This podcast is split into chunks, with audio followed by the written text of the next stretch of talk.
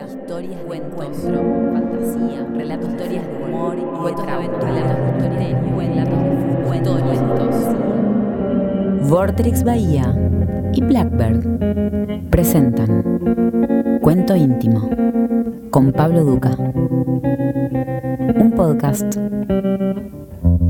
Mil historias.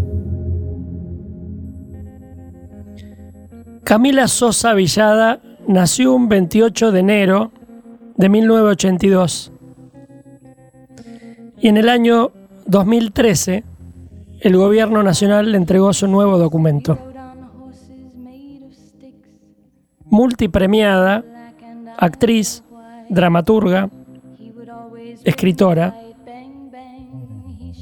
estudió comunicación social durante cuatro años en la Universidad de Córdoba y otros cuatro licenciatura en teatro. Un recuerdo muy antiguo. Lo primero que escribo en mi vida es mi nombre de varón. Aprendo una pequeña parte de mí. El viaje inútil, que es lo que vamos a leer, que es una biografía ficcionada Arranca enunciando zozobras y maravillas con una intensidad y una rabia inusuales. Camila Sosa Villada ensaya en clave autobiográfica el relato de una deriva que va de la infancia al posterior ejercicio de la prostitución, el tránsito desde el travestismo al teatro y el choque con la escritura como lugar de posibilidad y peligro, de expresión, de vitalidad, y borramiento.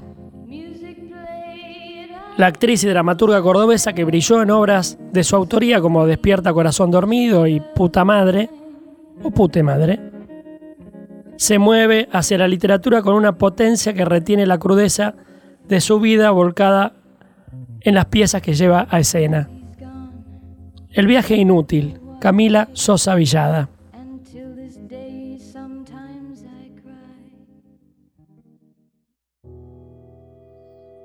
Un recuerdo muy antiguo. Lo primero que escribo en mi vida es mi nombre de varón. Aprendo una pequeña parte de mí. Estoy sentada en la falda de mi papá. Tengo una caja de lápices de colores, un cuaderno Gloria de color anaranjado, y mi papá toma mi puño y me enseña a usar el lápiz. También lo ha hecho con los cubiertos y con los vasos me enseña a agarrar correctamente las cosas. Una vez que aprendo a escribir las vocales y hago los primeros garabatos sobre las hojas, redobla la apuesta y me enseña a escribir mi nombre, mi primer nombre, Cristian Omar Sosa Villada. Y luego todo el abecedario y luego los números del 1 al 10. Tiene un método preciso letra por letra, en cursiva y en imprenta. Esta comunicación nuestra es lo que viene a confirmar luego de tanta separación y distancia que algo nos unió en ese momento y nos hizo felices a ambos. Enseñarme a escribir. Este periodo de aprendizaje junto a mi papá es lo que me dice, no siempre hubo guerra entre ustedes, hubo amor. Nos reímos juntos. Enseñarme a escribir es el gesto de amor que mi papá tiene para mí. Cuando yo anticipaba una respuesta o lo sorprendía en mis avances respecto a la escritura, él daba saltos de alegría. Tengo cuatro años, para siempre, en este instante. Sentada en su falda, inclinada sobre los renglones del cuaderno, descubriendo los inicios de la escritura. Él me prepara para vivir encuentra similitudes entre su lenguaje y el mío para poder explicarme mejor las cosas. La letra A se parece a tal objeto, la letra B a tal otro. Esta letra que parece tan difícil casi no se usa, pero se parece a esto. Recuerdo que el 2 se parece a un patito, el 1 es un palito, el 4 una silla al revés. Tengo muchos cuadernos donde escribo todo lo que mi papá me enseña. Siempre, al llegar del trabajo o de visita cuando se escapa de su otra familia, tiene ese gesto de amor. Yo aprendo rápido. También es un gesto que deja fuera de nuestro vínculo a mi mamá. Por única vez, tenemos un espacio que no necesita intermediarios. Eso no sucederá nunca más entre nosotros. La escritura nace de ese momento. El deseo de escribir encuentra que soy fértil, que soy una hembra viable para incubarlo, pone sus huevos y yo lo cargo adentro de mí como una madre. Ahora se presenta la oportunidad de escribir ese momento, el del origen de mi escritura. Es la imagen de un padre con su cría, ocupándose de ella, protegiéndola del analfabetismo, del no saber leer, que debe ser de las cosas más tristes del mundo. Cuando comienzo el jardín de infantes, no es necesario que las maestras me enseñen a leer y escribir. Yo llego a la escuela con un privilegio. Mi papá se ocupó de enseñarme antes. Partimos de ese gesto de amor y terminamos muy lejos el uno del otro. Yo acabo por ser todo lo que mi papá nunca hubiera querido para un hijo. Una vez que aprendo a leer y a escribir, ese recuerdo se borra bajo las ruinas que deja la violencia, el alcoholismo, la indiferencia y la soledad que experimento desde que nazco hasta que me voy de mi casa a los 18 años. Entiendo que ese conocimiento de nuestro cariño allá en mi infancia es una revancha para nuestra historia. Saber que estuvimos tan cerca, afanados en algo tan hermoso como aprender a escribir mi nombre en un papel, me causa una felicidad que no puedo soportar. Como decía Borges, siempre exageramos las felicidades perdidas. Ahora que la escritura me ofrece su espacio para hablar sobre esto, digo que fue un regalo, que mis papás me dieron la escritura. Otro padre le regala a su hijo una pelota, un animal, un televisor en su cuarto, pero él me regaló la posibilidad de escribir. No sé si dimensionó alguna vez que eso podía acabar en el hecho de tener un hijo escritor. No sé cuánta ingenuidad hubo en su enseñanza.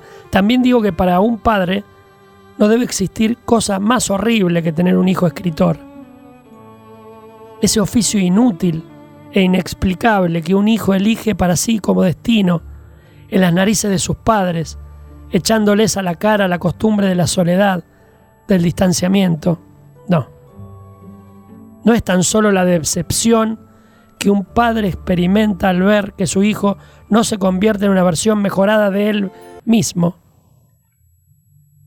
Es todo el prejuicio alrededor de un escritor, que al fin y al cabo es el mismo prejuicio que existe sobre un travesti. No creo que mi papá haya pensado ni por un segundo que me daba la llave de la escritura. Una hija travesti, escritora, un monstruo de ese tamaño retorcido de sí mismo, prisionero del mundo, siempre proclive a caer en pozos cada vez más hondos. Un animal plañidero, solitario, siempre con ganas de rebelarse hasta contra los vientos a favor hay que tener una templanza de oro para ser padre de sujetos así como yo. En este sentido, compadezco a mis padres. Mi papá nos había llevado a vivir a mi mamá y a mí a un pueblo llamado Los Sauces. En aquel entonces la perspectiva de vivir en un pueblo como ese era deprimente. Hoy también lo es. Hasta entonces habíamos vivido mi mamá y yo en el garage de la casa de mi abuela en una ciudad medianamente grande como Córdoba. Y de repente mi papá había vuelto a buscarnos después de estar desaparecido muchos meses y nos había llevado hasta allá a un pueblo clavado entre San Marcos Sierras y el Cruz del Eje, lejos de todo lo que conocíamos, con mil infortunios a lo que acostumbrarnos. Vivir en el campo tan lejos del cine, tan lejos de las librerías, de las heladerías, del centro, de los otros. Vivir sin luz eléctrica, sin agua corriente, sin los ruidos de la ciudad que quiebran el silencio, sin amistades, con toda esa naturaleza reinando a nuestro alrededor y nosotras, mi mamá y yo, con miedo de todo, de los murciélagos, de los aullidos que nunca habíamos oído antes, de la proximidad del monte lleno de promesas y peligros. Mi papá ponía trampas a los gatos del monte y los zorros que nos mataban las gallinas y aún así dormíamos cada noche con miedo de ser comidas por el mundo salvaje que nos rodeaba. En las trampas nunca cayeron ni los gatos del monte ni los zorros, pero sí una nutria. Una nutria a la que bautizamos Coca y que se quedó con nosotros como una mascota. Creció, engordó, se curó de su pata lastimada para la trampa y luego volvió a su reino de nutrias en el arroyo. Ese arroyo que pasaba justo por nuestro patio. Nunca algo más hermoso que el berro de su orilla. Las víboras venían a cambiar su piel en la galería de la casa. Los techos eran de madera y los murciélagos anidaban como dueños y señores sobre nuestras cabezas. Las vinchucas se paseaban sobre nuestras ropas y mi mamá estaba muy triste. Tenía 27 años. Ahora que lo pienso, nadie con 27 años debería aceptar ser parte de un abandono tan feroz. Pero ella lo aceptó aceptó el abandono de mi papá, aceptó ser abandonada. Y ahí estamos. Esa vida duró dos años nada más, pero en esos dos años yo sentí cómo comenzaba a abrirse en mí la herida de vivir con muchísimo vigor. Esto que escribo es para andar un rato con los pies untados en sal sobre esa herida llega a mí en forma de cuentos infantiles, uno más importante que otro. Son muchísimos. Cada vez que se presenta la ocasión mi mamá me regala un libro de cuentos infantiles. Conozco todos los clásicos. Ella se acuesta a mi lado y los lee, con su uña larga y pintada de rojo, con el esmalte saltado de tanto lavar ropa, de tanto lavar platos, de tanto limpiar la casa y cocinar, me señala lo que va leyendo. Así la lectura se mete en mi cabeza sin aviso, sin decirlo.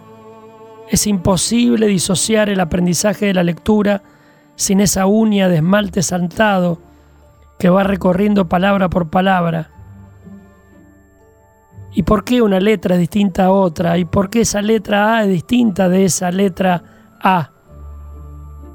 Ella todo lo explica. Cuando no hay dinero para libros, inventa el cuento del gatito blanco que desobedeció a su madre y los basureros lo confundieron con una bolsa blanca de basura. Su madre tiene que rescatarlo del basurero, el gato se llama Moñito.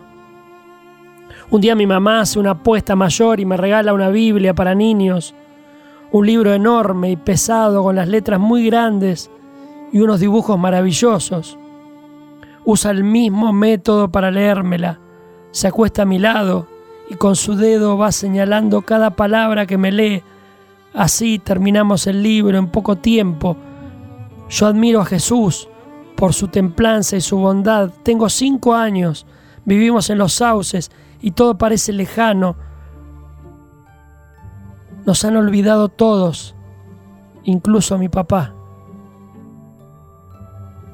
tan lejos estamos con mi mamá que nos acostumbramos a ser dos campesinas. Ella se entretiene leyendo historietas y novelas rosas que le presta la vecina.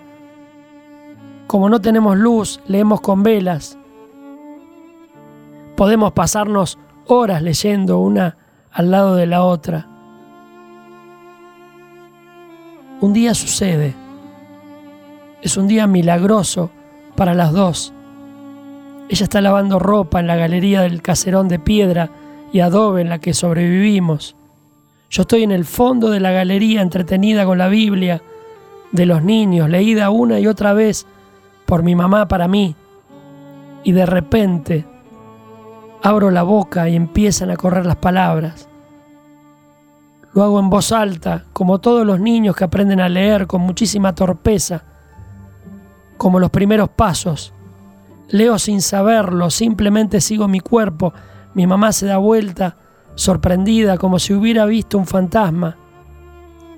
Desde lejos, encima de los fuentones con unos guantes de goma todavía puestos, me pregunta qué estoy haciendo. La miro sin poder responderle. ¿Estás leyendo? Me pregunta, pero yo no puedo afirmar ni negar, no sé lo que estoy haciendo. ¿Estás leyendo, hijo? Me pregunta otra vez y se me acerca espía sobre mi hombro y me pide que continúe lo que estoy haciendo. Estás leyendo, grita. Me besa, me alza, se emociona. Estás leyendo. Vuelve a gritar. Es posiblemente uno de los días más felices e inesperados de nuestra vida, contra toda la soledad y la tristeza de vivir en este pueblo, donde el único entretenimiento es sentarse a mirar los autos, pasar por la ruta, en ese pueblo donde nos hemos tenido que anclar solas las dos, en ese pueblo donde todo llega tarde, donde no tenemos luz eléctrica ni gas, ni esperanza de nada. Ahí resultó que sin quererlo ni sospecharlo siquiera mi mamá me enseñó a leer. Y yo aprendí. Entonces se pone muy feliz y me dice, ahora vas a poder leer vos solito, no vas a necesitar que yo te lea. Yo lo vivo como una gran pérdida, pero ella inmediatamente se afana en darme todas sus historietas para que yo las lea. Patoruzú, Patorucito, Capicúa, Popeye, todas sus historias e historietas para que siga practicando. Mi mamá es una mujer muy joven en ese entonces y es la mujer más hermosa que conozco. La lectura finalmente nos separa. Yo me encierro en mi cuarto para leer tranquila y mi único mundo conocido, el de mi familia, el de mis padres, el mundo de ese pueblo inhóspito, deja de interesarme por completo.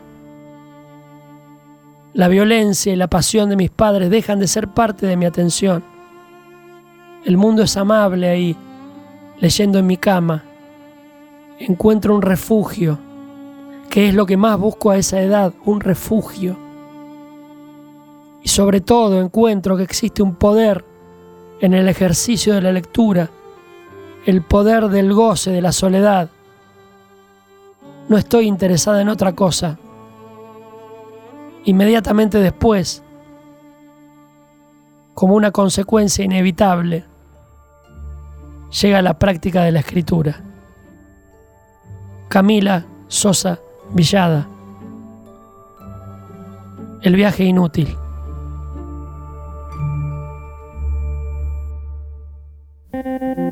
Esto fue Cuento íntimo con Pablo Duca.